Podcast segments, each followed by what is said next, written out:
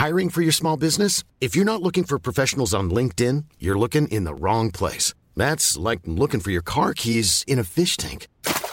LinkedIn helps you hire professionals you can't find anywhere else, even those who aren't actively searching for a new job but might be open to the perfect role. In a given month, over 70% of LinkedIn users don't even visit other leading job sites. So start looking in the right place. With LinkedIn, you can hire professionals like a professional. Post your free job on linkedin.com/people slash people today.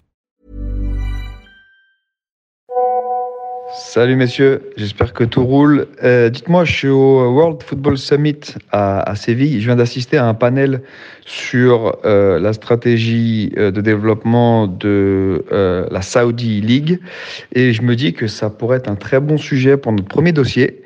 Il y a beaucoup de choses qui ont été dites, mais, mais pas tout, je pense. Et puis surtout, on n'a pas posé notre regard dessus. Donc ça peut être, ça peut être le cas. Dites-moi ce que vous en pensez. Salut Mathieu. Et bah écoute, euh, moi le sujet m'emballe bien et puis en plus ça tombe super bien puisqu'il y a le SoFoot qui sort très bientôt et j'ai cru comprendre le prochain SoFoot que la couverture était consacrée à l'Arabie Saoudite. Donc je vais me renseigner sur le journaliste, je crois que c'est Guillaume Vénétité qui est parti sur place enquêter et je me dis qu'on pourrait aussi l'intégrer à l'épisode et lui demander un peu ses retours en avant-première. Dites-moi ce que vous en pensez. Bah super les gars, euh, c'est la bonne nouvelle parce que justement l'Arabie Saoudite je connais pas grand chose euh, et donc vous allez euh, m'aiguiller. Super. Donc euh, dites-moi les dates et puis euh, on se retrouve au studio. Eh ben magnifique, messieurs. Je viens de voir avec, euh, avec Marc euh, qui a booké le studio pour euh, lundi prochain. Euh, hâte de, de reprendre la saison 5. Allez, je vous embrasse. Ciao. Alternative football. Alternative football. Alternative football. Beaucoup en parlent, On parlera de l'effectif, de la gestion de l'effectif. Comment ils jouent les deux contre les gars mais peu le connaissent vraiment. Parce que tu sais que malheureusement, il n'y a pas que le foot dans la vie.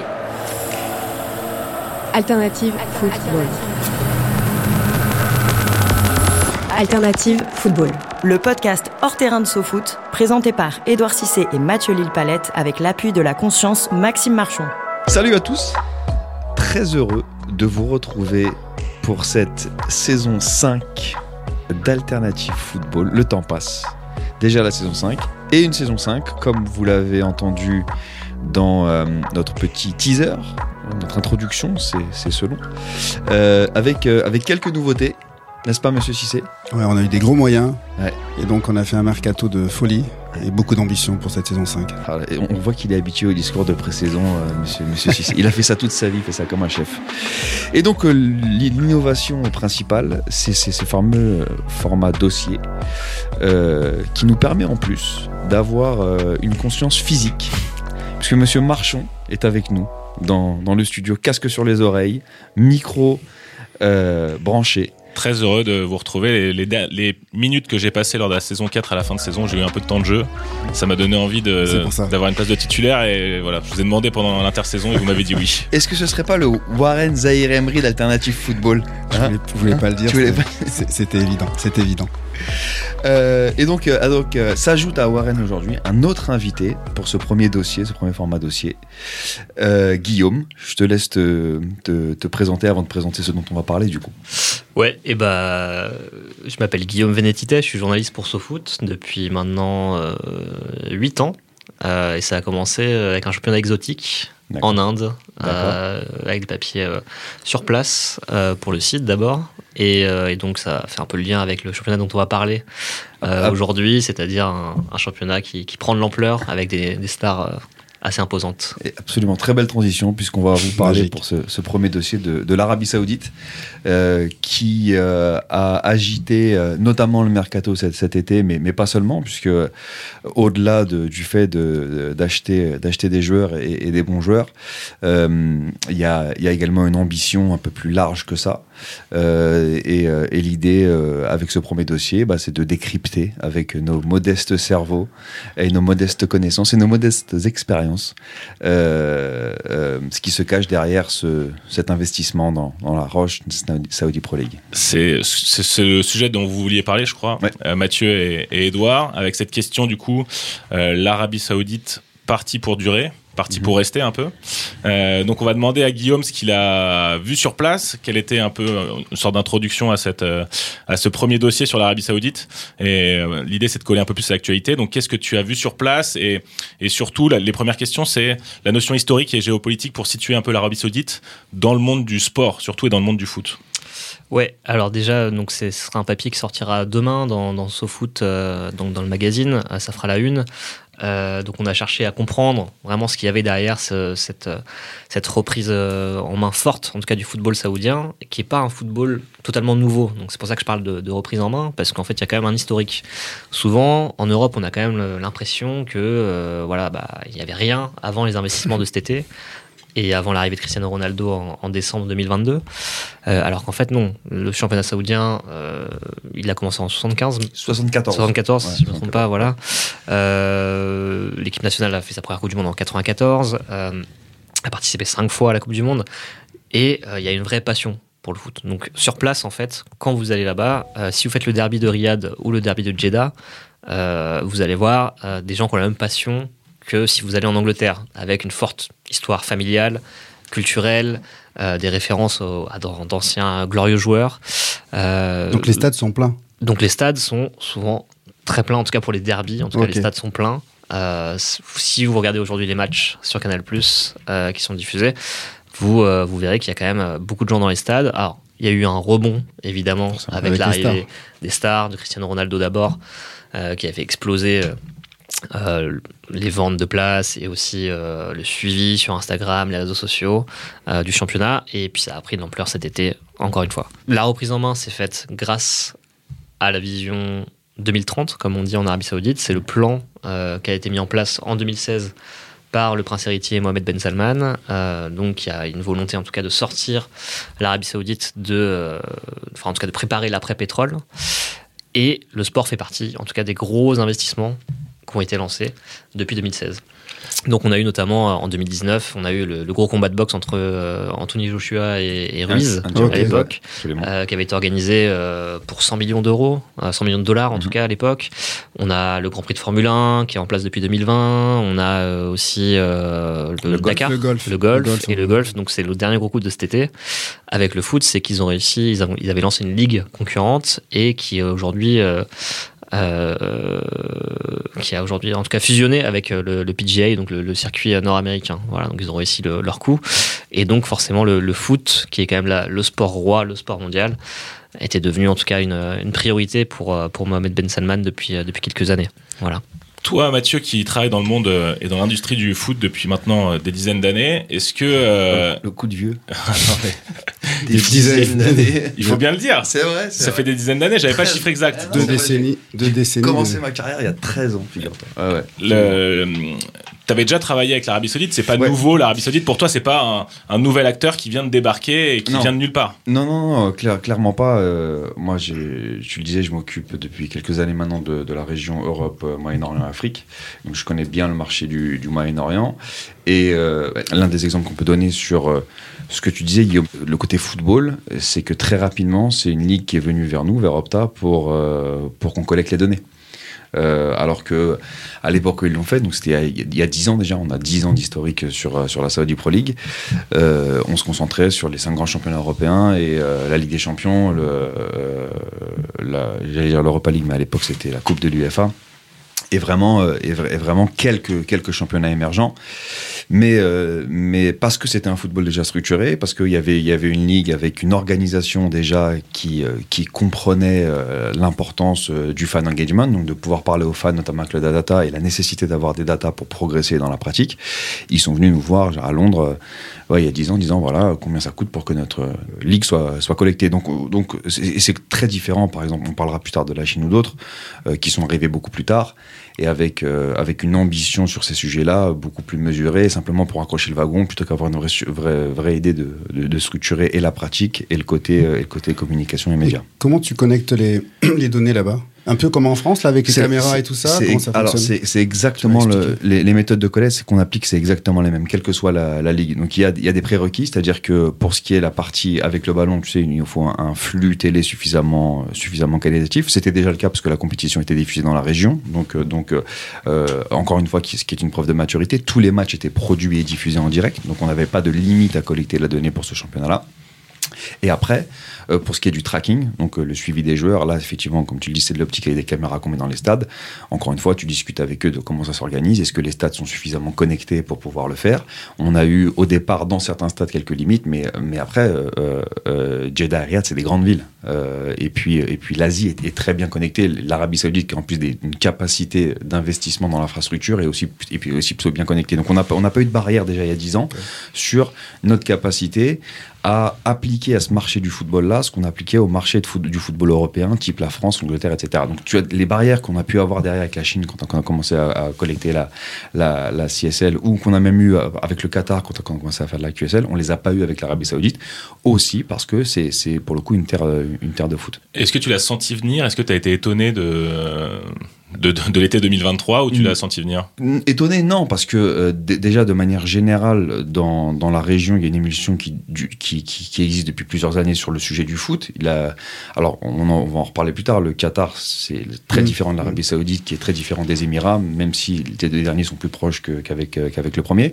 Donc, c'est vraiment c'est c'est des pays différents, c'est des- c'est des- aussi des modèles de gouvernance différents. Euh, mais euh, mais c'est un peu comme en Europe, c'est-à-dire que le football est le sport principal. Euh, tout le monde aime le foot, tout le monde consomme du foot. Euh, et on a vu euh, un ramp-up, comme disait l'américain, des investissements qui viennent de la région depuis maintenant quasi, quasi 10 ans. Donc la question sur l'Arabie Saoudite, c'était pas tant s'ils allaient investir, c'est comment ils allaient investir. Le modèle jusque-là, notamment celui des Qataris qu'on connaît, c'est l'export. On investit au PSG, on euh, gagne un peu nos galons comme ça, on investit beaucoup dans le lobbying auprès des instances, on place des gens, on arrive à avoir la Coupe du Monde. Euh, Est-ce que l'Arabie Saoudite allait dupliquer le modèle? On s'est un peu posé la question parce qu'ils ont, ils ont bougé sur Newcastle il y a quelques années. On s'est dit, ah bah, ils achètent aussi un club en Europe, un club avec une grosse marge de progression. Donc pour le coup, le modèle était, était, était, était Mm. potentiellement un peu similaire. Mais relativement rapidement, nous en tout cas, dans les échanges qu'on a pu avoir, dans, nos, dans nos relations euh, commerciales, on a senti euh, un sujet, un sujet un peu peut-être un peu plus drivé business. C'est-à-dire que euh, l'implication du fonds d'investissement, qui était aussi le cas avec QSI euh, euh, au Qatar, sur des sujets assez techniques, sur des sujets assez foot, est, est venu, assez, rapidement. Te dire que j'avais vu qu'ils allaient prendre 75% dans les 4 Euroclubs, non, pas du tout. Maintenant, cette ambition de vouloir, de vouloir structurer le championnat, oui. Et après, ça, a été phasé, c'est-à-dire que tu as quand même des joueurs euh, qui étaient des joueurs, peut-être pas de premier plan européen, mais des bons joueurs d'Europe qui jouaient là-bas depuis quelques années. On parlait de, de, de- de Gomis euh, Ouais, tout à l'heure. Euh, t'as as Moussa Maraga qui était un bon joueur à Porto, euh, qui, a, qui a- qui a fait, qui avait fait le choix d'aller là-bas. Non, non, c'est ça s'est fait, ça s'est fait de manière, de manière progressive.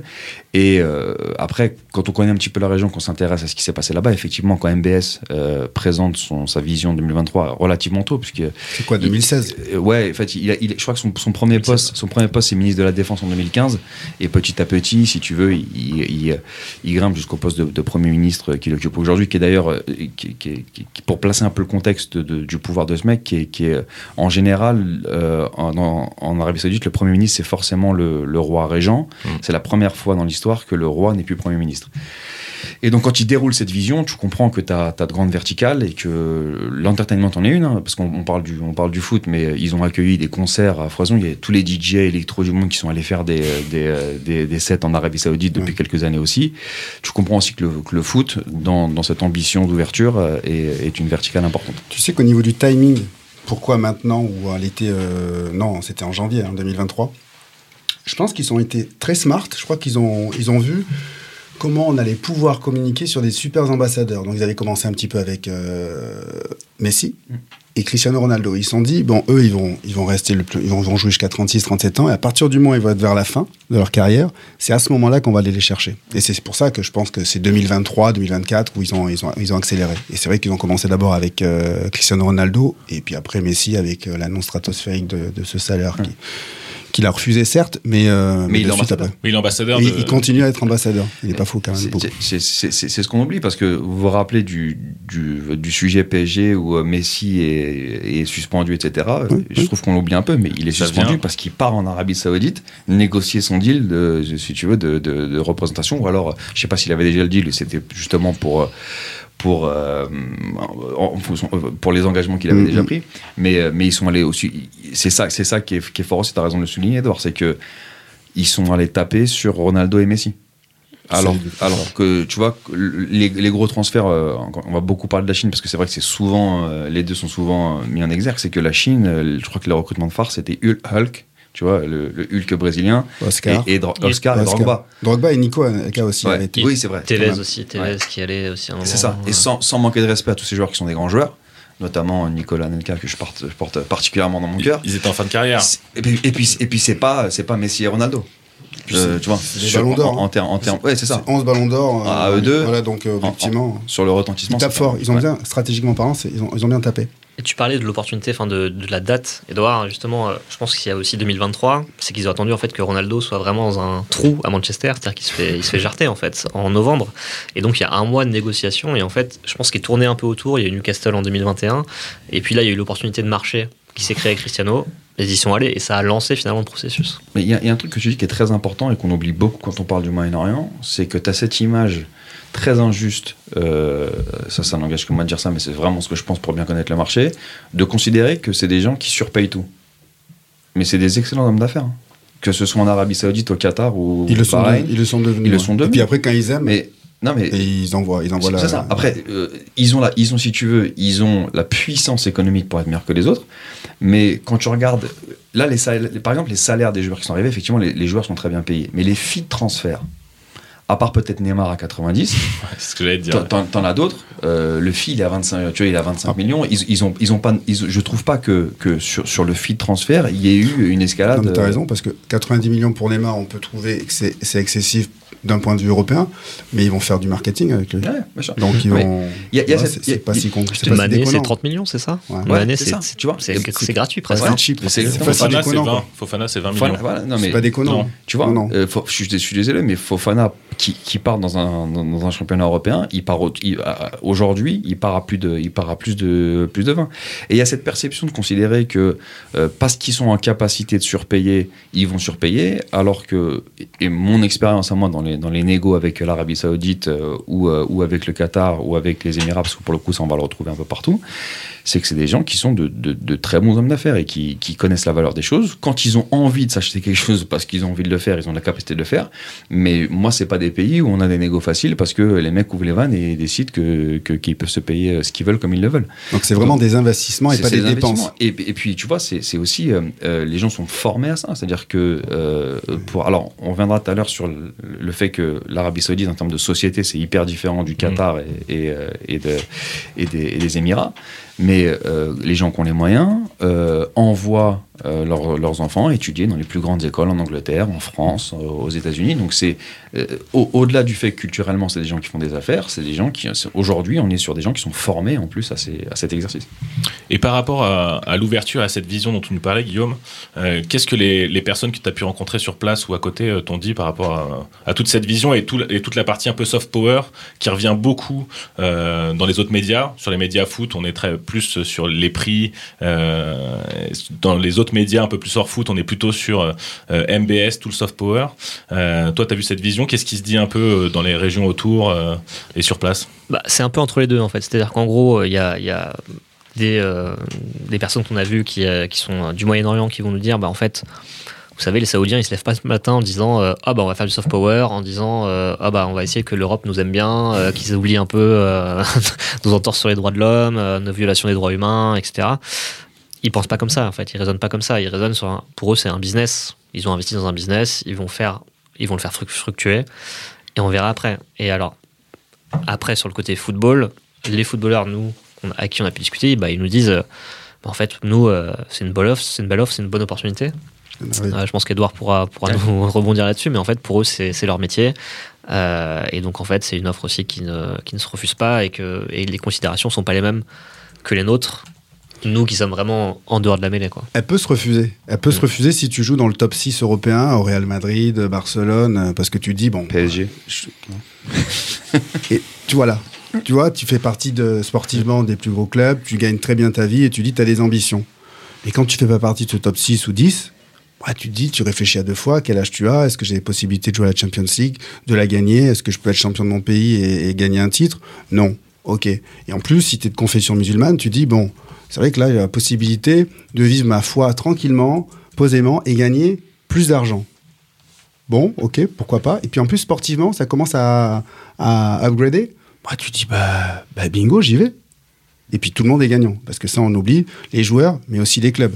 Parce que Paris, effectivement, ils se, ils se séparent de Neymar, mais ils prennent quand même un petit, un petit, chèque, un petit chèque de 90 millions. C'est, c'est pas, au passage, c'est pas, c'est pas, c'est pas déconnant. Et les autres clubs aussi. Donc, euh, tout le monde est, est, gagnant. Donc, je trouve que c'est, euh, c'est des deals qui sont cohérents.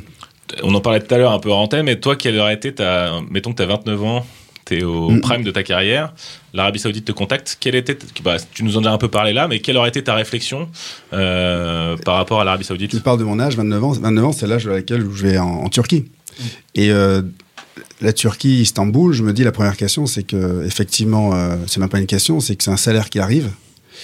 Et, euh, c'est un beau, un, beau, un, beau salaire. Mais je me dis, bon, non, je suis à Paris, ça, ça passe. Et comme je refuse, là, ils se disent, ils augmentent la somme. C'est-à-dire qu'ils doublent la somme. Et là, dans ce cas-là, tu commences à réfléchir. Tu dis, ah ouais, d'accord.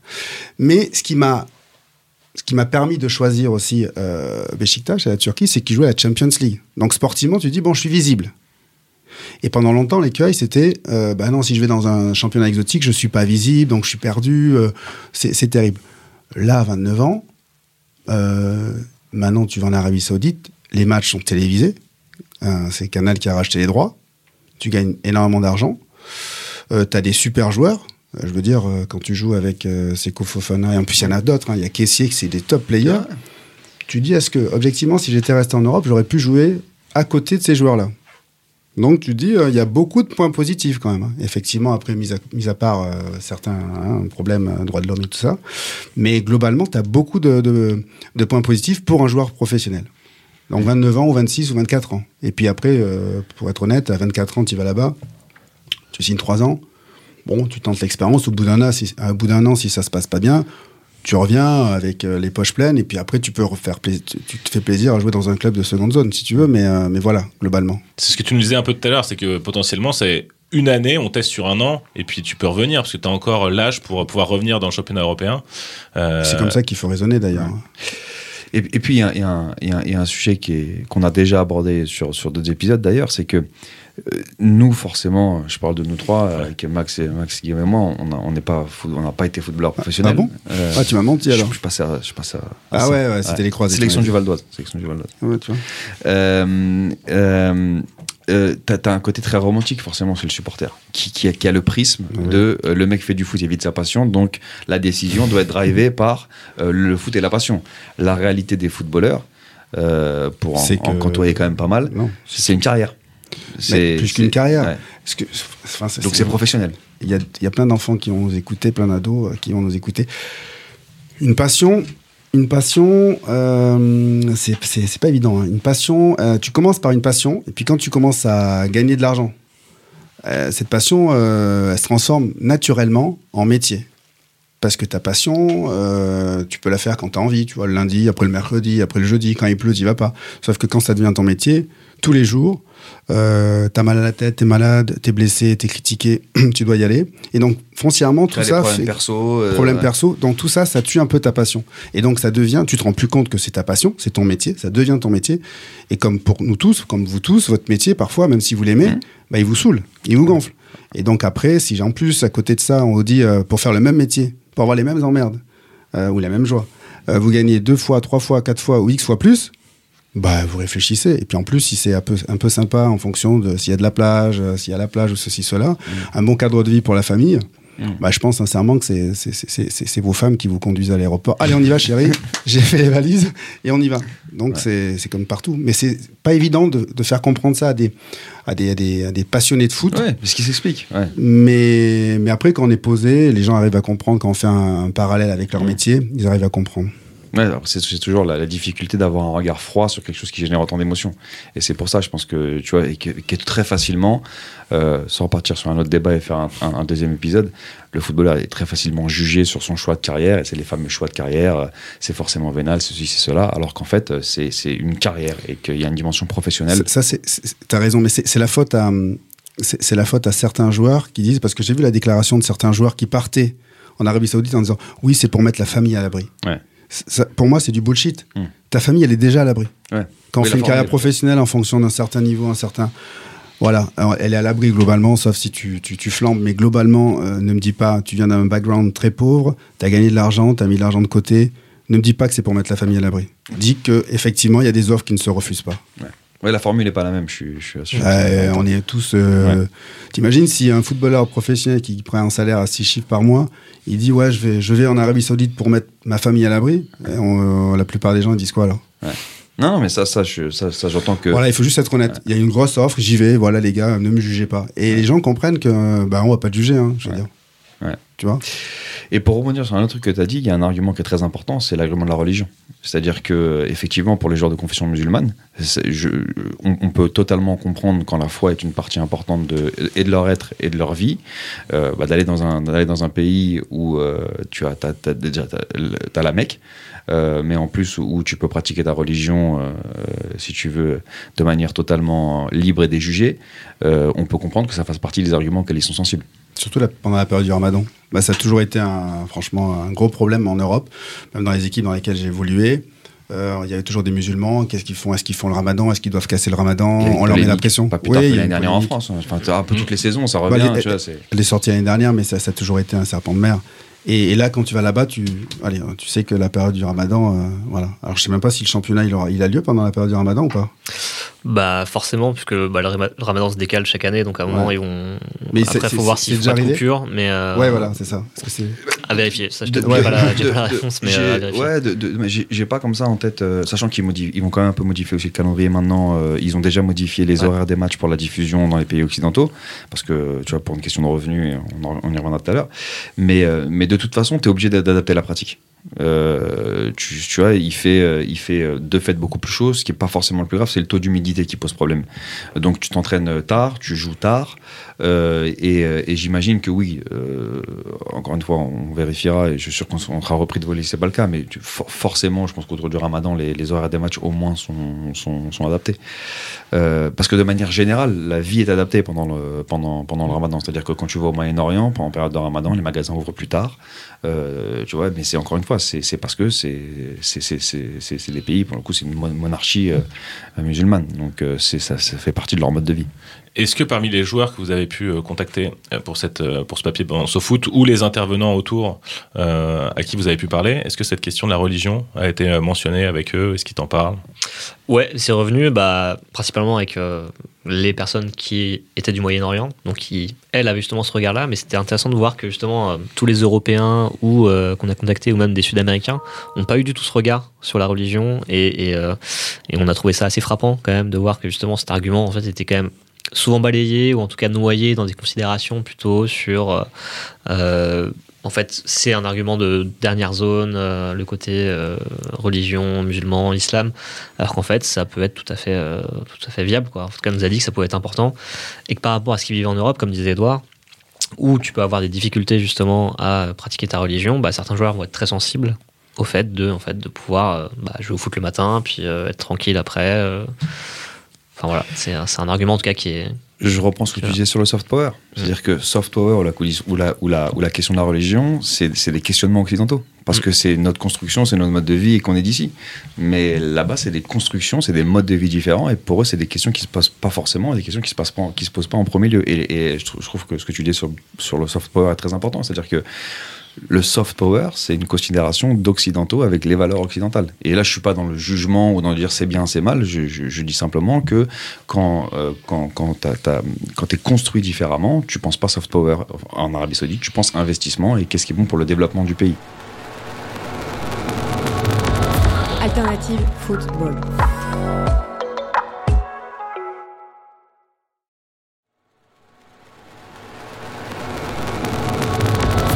Alternative football. on parle de soft power. On a parlé de ça surtout pour le Qatar et pour euh, et ça, ça a une connotation un peu négative. Eux, ils utilisent le sport power. Tu vois, industrie de, de, de- de divertissement par rapport à la jeunesse et tout ça. Et je trouve que déjà, ne serait-ce qu'employer ce terme-là, sport power, ah, ça, ça fait sens. Ils ont racheté, comme tu l'as dit, euh, Guillaume, euh, le golf, euh, tu vois, la boxe. Et donc, ça, de suite, c'est autre chose. On n'est pas là juste pour faire du soft power, on fait du sport power. C'est vraiment euh, notre, notre démarche, elle est authentique. Elle paraît authentique. Et en fait, pour eux, euh, si tu veux, en gros, ils se posent pas la question comme ça. Après, ça marche, hein, évidemment. Si tu as investi plus dans le sport, on va moins parler du fait que tu as eu 1000, exé- 1000 exécutions depuis 2015, tu vois, depuis que euh, la famille Salman euh, est là, tu vois. Donc, forcément, c'est euh, sous-jacent, mais c'est pas du tout leur priorité. Il y a eu une interview très intéressante, justement, de Mohamed Ben Salman Mm. euh, il y a quelques jours, et. Le présentateur, je crois que c'était un anglais, tu, me- tu me Ouais. corrigeras peut-être, qui lui dit Mais euh, en fait, euh, est-ce que vous allez continuer à faire du sport washing Donc, justement, euh, vous Ouais. lavez un peu le- Ouais. les, les mains avec le sport. Et lui, il répond bah, En fait, moi, si ça me rapporte plus de 1,5 point de PIB, euh, je le ferai. Quoi. Ouais. Ça, je, je sais pas ce que c'est, Ouais. euh, le sport washing. Ouais, Donc, ouais. en fait, c'est pour montrer Ouais, un peu la, vraie- il y a une vraie la manière à l'approche. ça, ça te montre la manière dont il pense. Alors après, évidemment, lui, ça lui permet de se laver un peu les mains. Mais voilà, en tout cas, le logiciel n'est pas le même.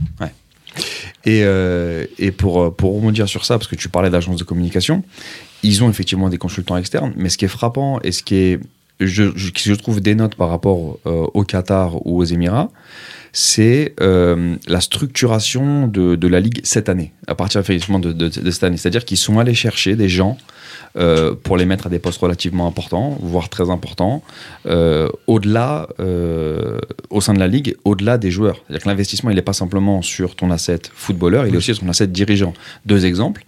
Peter Hutton, qui est, qui est, qui est l'ancien bah, CEO d'Eurosport, euh, qui a été pendant des années le directeur des, des partenariats et de la stratégie sport de Facebook, euh, qui est dans l'industrie considéré comme, comme un ponte, euh, qui aujourd'hui est leur conseil sur tous les sujets de com, de médias, etc. Donc là, tu vas chercher clairement l'un des meilleurs du monde dans son métier pour t'aider sur ce, sur ce, sur ce, sur ce, sur ce sujet-là. Et ça t'aide d'un point de vue euh, stratégie de communication, mais ça t'aide aussi sur les, les partenaires qu'il amène avec lui. C'est un mec qui a bossé avec à peu près tous les gens dans la prod, dans le digital, etc. Qui sait qui sont les bons, qui sont les moins bons, et il va les plugger direct avec la, avec la Saudi League. Et l'autre, l'autre nomination, je trouve, qui, a, une, signification assez importante de par son type et, la qualité du mec, c'est, euh, c'est Carlos Nora. Ou Carlo Carlo Nora, euh, qui est le CEO, donc le Chief Operating Officer de la, de la Saudi Pro League, et qui lui vient de la, euh, de la World Wrestling Federation, et, euh, ou, Ah ouais, ou. WWE. Je crois que maintenant c'est World Wrestling, World Wrestling Entertainment, donc c'est WWE. Quoi. À, à- à ma jeune époque, quand il y avait encore Hulk Hogan, c'était la, c'était la WWF, enfin bref. Mais le mec, c'était le patron de la, de la WWE en Asie. Et donc, clairement, la WWE, leur métier, c'est l'entertainment. Euh, pour le coup, c'est même pas du sport. Même si le véhicule c'est du sport, eux, c'est euh, comment on divertit les gens. Et donc, ils vont chercher ce type de profil. Euh, ils ont aussi fait ce qu'ont fait euh, euh, récemment toutes les grandes ligues européennes et, et, la France encore plus récemment, c'est de, c'est de scinder la partie compétition et la partie commercialisation. Ils ont créé l'équivalent de LFP Media, ils ont créé Saudi, Saudi League Media, qui est dirigé par un mec qui s'appelle Christian Pierre, qui est, qui est, qui est, pareil, un consultant qui à la base vient du monde des médias. Un anglais? Je crois qu'il est, je crois qu'il est des Pays-Bas, si je te dis pas de, de, de bêtises. On ira vérifier. Euh, on ira vérifier, ouais. Mais je devrais le savoir parce que je le connais quand même un petit peu, mais bon. Euh, donc encore une fois, c'est, c'est, euh, et l'idée c'est pas de dire euh, tu vas chercher des Européens ou tu vas chercher des Américains donc forcément meilleurs, parce qu'ils ont aussi quand même des gens dans la structure qui sont qui sont saoudis, qui sont de et, et, et qui sont à la ligue depuis quelques années. Donc, tu vas t'as- chercher l'expérience. Mais tu vas chercher l'expérience Ah ouais. et tu vas chercher des mecs qui ont vendu des produits type le mec qui a construit la la, la, la, la- la stratégie de la WWE euh, en, en Asie là, c'est quand même c'est quand même un mec qui fait qui sait ce qu'il fait comme comme Peter Hutton. Et le dernier mec qu'on peut ajouter à ton, à ton duo, c'est Michael Emenalo, Ouais. euh, justement, qui est, l'ancien Ouais. bras droit pardon, à Ouais, Chelsea.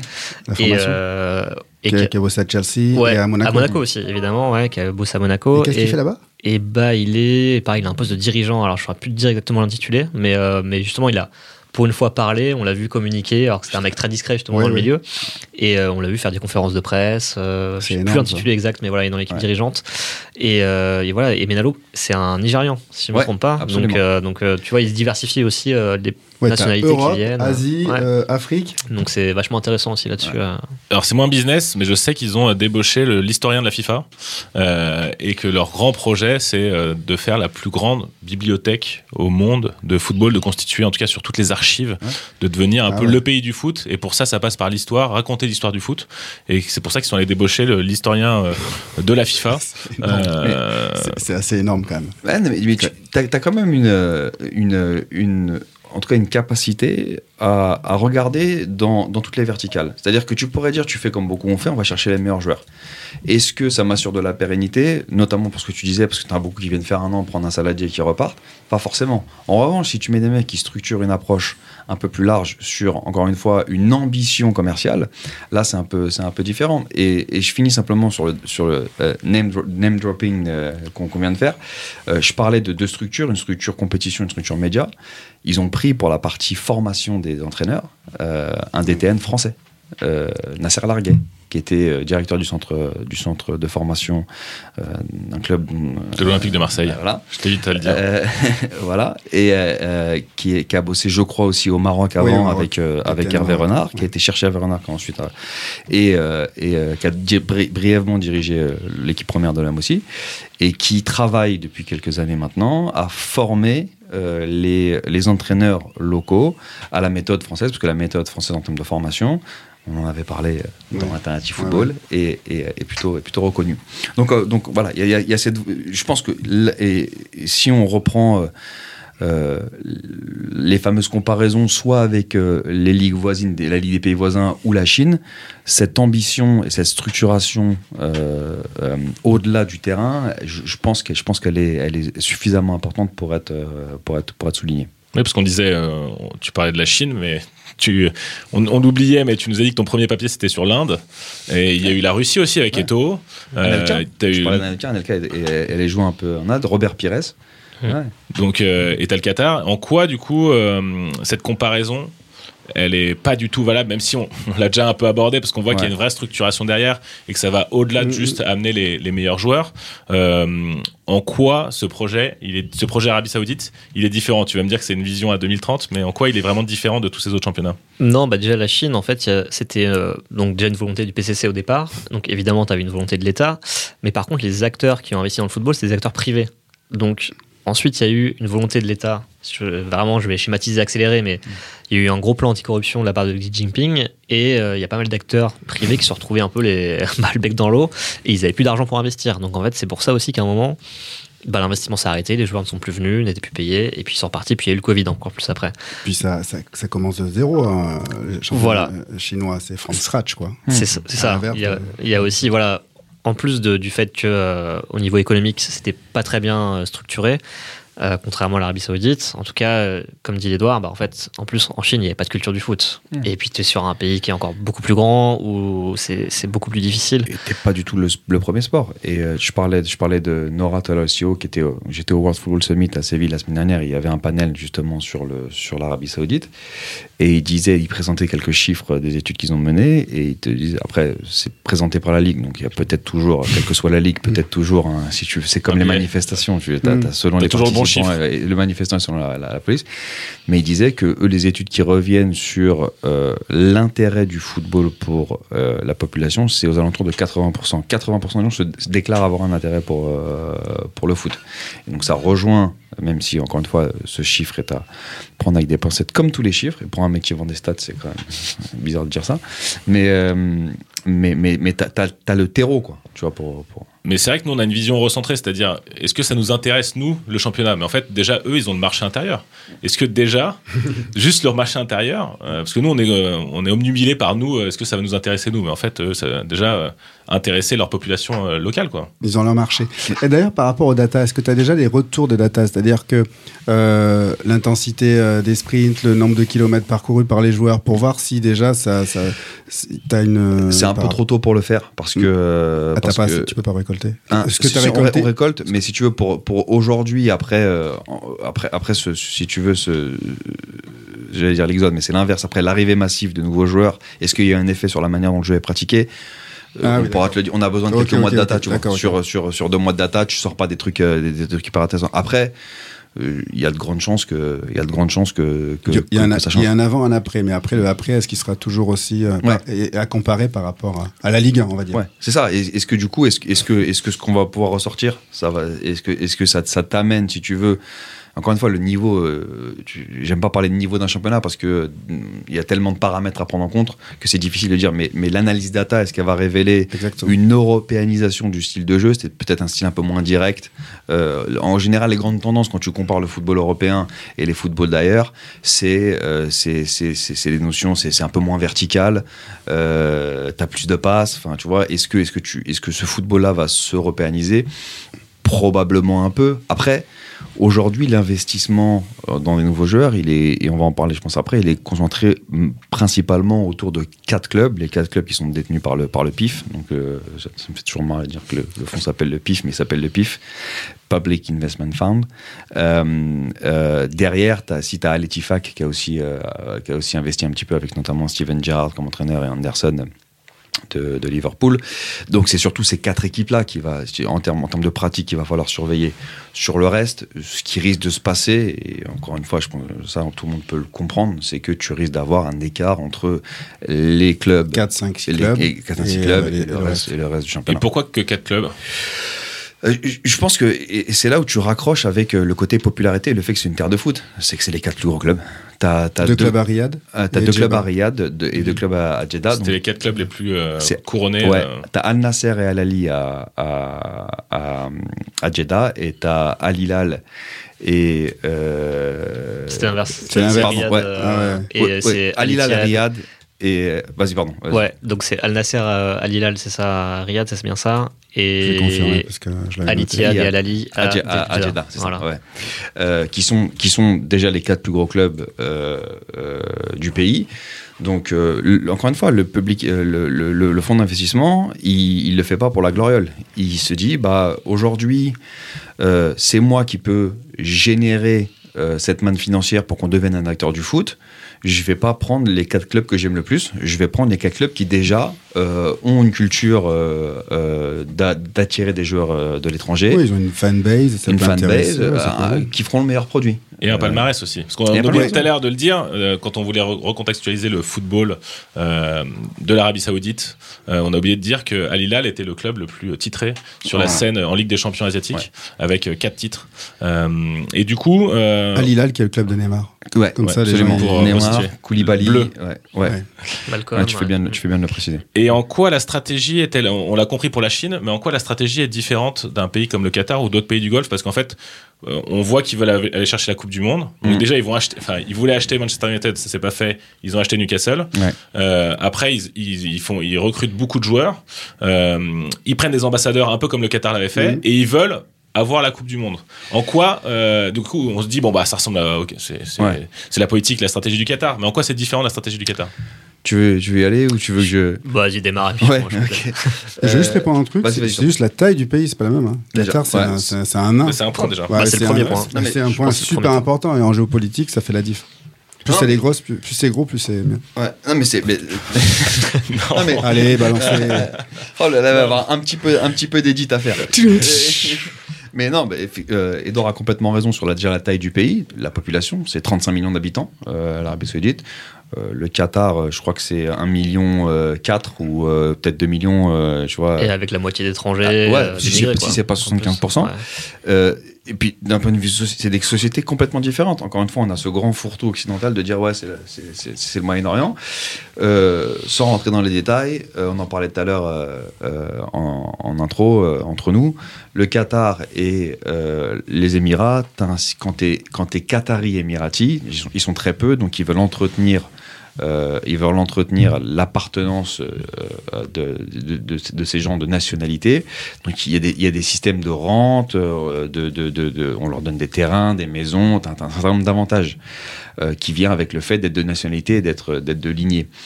L'Arabie Saoudite, c'est une société normale. C'est-à-dire que t'as pas, t'as pas énormément de pauvres, t'en as quand même, euh, je crois que tu dis, on disait 20%, je crois à peu près, de, C'est quand même, c'est quand même pas mal. T'as une classe moyenne et t'as des très riches. Euh, donc rien que ça, si tu veux, c'est une société euh, en volume qui est plus importante et aussi qui, en termes d'intérêt, euh, coche les cases du foot. Parce que le foot, c'est le sport d'un peu tout le monde, notamment euh, des classes moyennes et des classes, euh, et des classes populaires. Ça, c'est, un, premier. euh, c'est, une première chose qui peut, qui peut déjà placer le contexte, qui peut pas expliquer euh, la stratégie, mais qui va placer le contexte. Déjà, encore une fois, le, terrain est favorable et, et ça fait des années que c'est un terrain de foot. C'est un terrain de foot, pour le coup, sans mauvais jeu de mots. Ensuite, la stratégie, ce ce qui ressort, c'est que c'est complètement différent si tu prends le Qatar, par exemple. Je, je pense que sur, le, sur la question du sport et du foot, je mets quand même les Émirats de côté parce que c'est pas c'est moins leur sujet. Eux, c'est avant tout le tourisme euh, avec avec Dubaï et la culture avec Abu Dhabi. Le foot, ils ont des clubs, ils investissent un petit peu dedans, mais il n'y a pas une ambition démesurée sur le foot. Le Qatar, c'est euh, c'est de l'image quasiment à, à- à 100%. C'est-à-dire que l'investissement dans le championnat local, il est minime. Tu as un phénomène euh, l'année dernière, ou il y a deux ans, où Antero Henrique, qui est proche de Nasser, est, devenu directeur sportif pour avoir un peu de traction, euh, permettre euh, de faire quelques deals. per- permettre de faire quelques deals, tu vois, entre, entre Paris et, le Qatar ou entre d'autres, hein, mais qui, pour le coup, là où Paris joue un peu le même jeu que Newcastle avec l'Arabie Saoudite ou Chelsea, qui a aussi des investisseurs saoudiens. Mais Qatar, il y a un investissement dans le PSG, on fait de l'image, euh, on travaille nos relations avec les institutions pour, euh, pour arriver à la Coupe du Monde, et, euh, et c'est avant tout basé sur ça.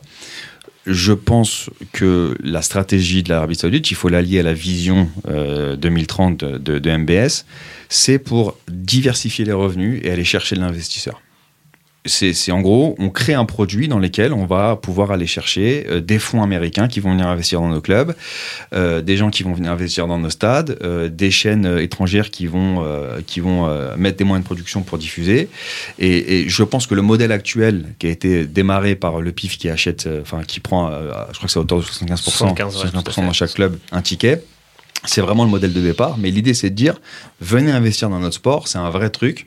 Euh, et donc c'est plus une stratégie d'import que, que, d'export comme, euh, comme, euh, comme celle, du, celle du Qatar. Je sais pas c'est ce que vous en pensez, monsieur. Ouais, ouais, bah c'est exactement ça. hein. C'est un peu, c'est vraiment ce qu'on voit, c'est que c'est pas du tout. Enfin voilà, il y a une volonté de rassurer les investisseurs. Il y a un côté, voilà, nous on montre qu'on sait faire comme vous, un peu. On a notre business, venez avec nous. Et puis dans cette économie post-pétrole, dans quelques années, bah voilà, faut montrer euh, qu'on sait faire autre chose et faut rassurer les autres investisseurs, tout simplement. Je trouve que c'est cohérent. C'est un petit peu comme quand tu as une startup, tu fais un deck pour aller chercher des investisseurs. Euh, et là, en fin de compte, ils expliquent par A plus B voilà, nous, on a cette vision-là, euh, on s'y prend comme ça. Vous en dites quoi? Bah, Vu de l'extérieur, tu dis euh, ouais, c'est pas mal, je vais peut-être investir. Peut-être investir avec vous. Ça, ça paraît cohérent. Quoi. Pour moi, si- s'il y a un truc qui est nécessaire à, à- à comprendre, c'est vraiment le mythe qu'il faut, qu'il faut casser par rapport au Moyen-Orient. Et je, je suis pas absolument là, pas là pour, euh, pour, euh, pour, euh, je suis pas, je suis pas leur. Je travaille pas pour je ou travaille- Publicis, qui font, je- je- T'es ambassadeur, je suis t'as pas- signé un contrat d'ambassadeur je- suis pas RP du Moyen-Orient. C'est simplement d'être juste dans mes analyses, tu vois. Encore une fois, c'est des, c'est- c'est- c'est des, des gens qui sont compétents. hein. C'est smart. Tu vois, c'est c'est des gens, euh, ils, ils- partent pas sur un marché en se disant Ah, on va aller faire du foot, on va aller faire du cinéma, et on va le faire n'importe comment parce qu'on est plus riche que les autres. Euh, Il y a, y a, euh, il y a, il y a c'est des gens qui savent faire des affaires, qui les font avec, un, avec, une, avec une certaine culture, mais de la même manière que les Américains ont une culture des affaires qui est assez particulière, que les Japonais, euh, pareil. Et, et, et, encore une fois, quand tu quand tu t'intéresses au sujet, tu, tu, tu vois, et c'est aussi une des différences, alors notamment avec la Chine, tu l'as bien évoqué tout à l'heure, même si l'approche qatari est très structurée, mais structurée pour un objectif différent, comme on l'a dit, c'est structuré. Tu vois, Voilà. c'est structuré. Maintenant que tu dis ça, l'Arabie Saoudite, je le trouve beaucoup plus structurée que celle que la stratégie, euh, que la stratégie des Qataris ou qatariennes.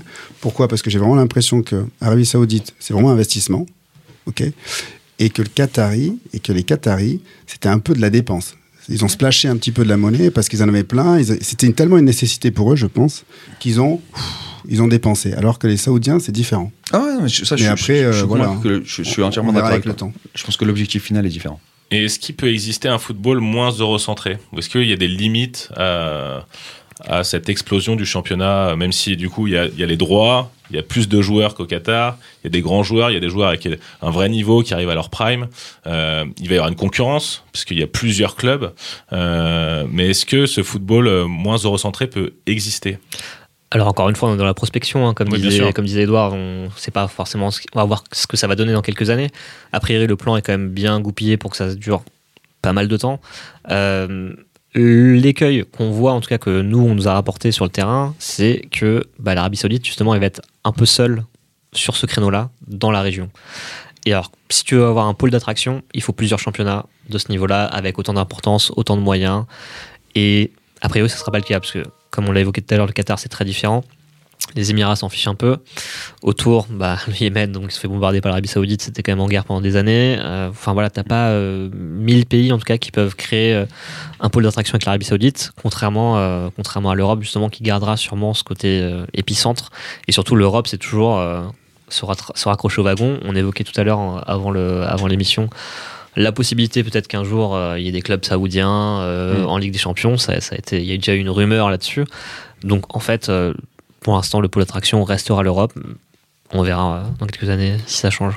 Moi, je pense simplement que on est, euh, les Européens, on pense à Champions League.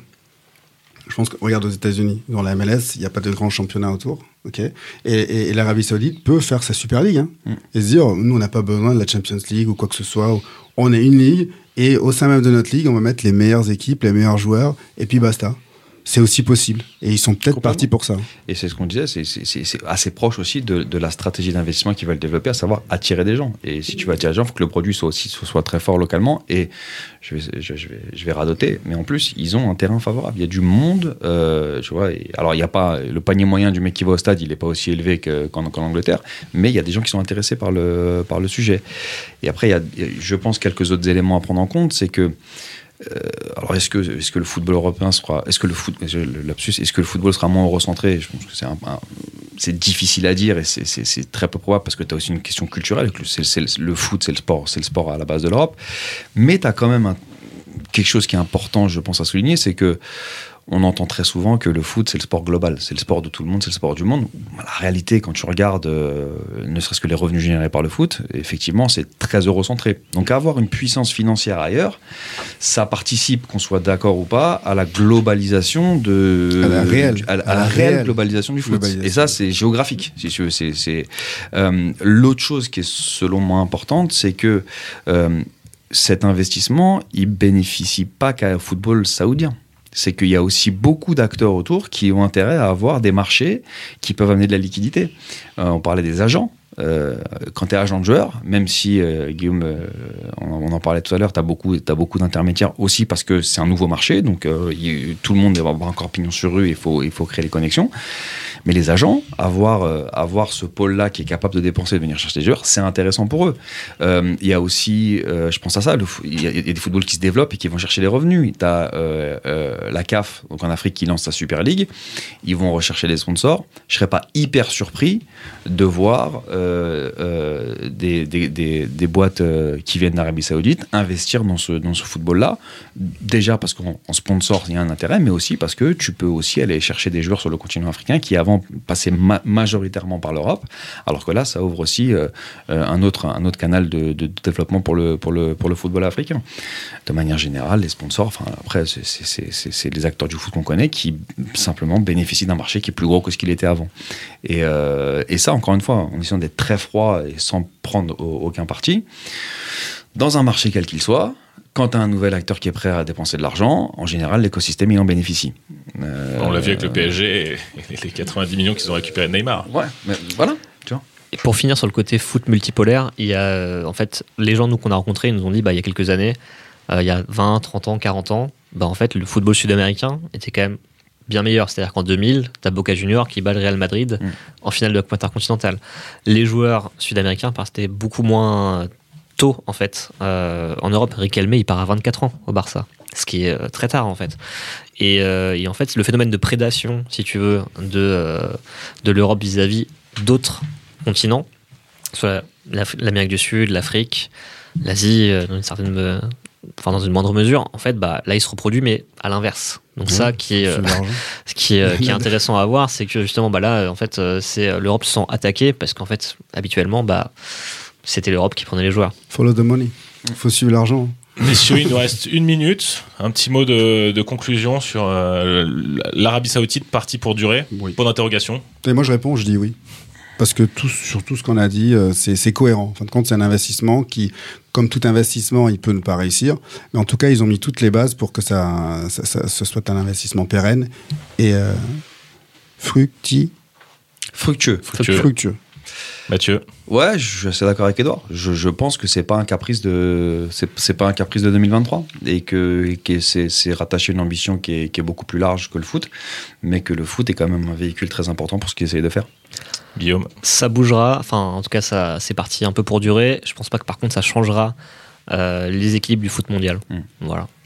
Eh ben, merci messieurs pour cette euh, première. On fait le même épisode dans 5 ans et puis on fait les on, on fait les comptes. On refera le En bilan direct de Ça, Riyad. on le fait à Riyad. Euh, dans 5 ans, ouais, effectivement. pour la saison 34 d'Alternative Football. Exactement. Ah, on a oublié, on a oublié euh, follow, euh, liker, commenter sur les plateformes, messages de service. Euh, et continuer à nous suggérer des thèmes et des invités. Sur Euh, LinkedIn. Sur LinkedIn. Petit, petit teaser, on a une suggestion euh, euh, courant de semaine dernière qui, nous, qui a piqué notre curiosité, donc on, on revient vers vous. Donc suivez-nous sur LinkedIn et sur Twitter. Et sur Twitter. Merci à tous. X, Oui, pardon. c'est plus Twitter. Il faut la refaire. page faut la refaire. Faut la refaire. On va- on va- Cut, cut. Et suivez-nous sur X. C'est bon. Salut messieurs. Ciao, ciao. Salut. Alternative football. Alternative football. Alternative football. Beaucoup en parlent. On parlera de l'effectif, de la gestion de l'effectif. Crois-moi, ils jouent les deux contre Liverpool. Mais peu le connaissent vraiment. Parce que tu sais que malheureusement, il n'y a pas que le foot dans la vie.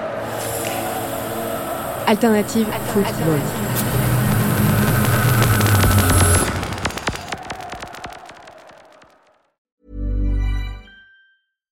Sick of being upsold at gyms?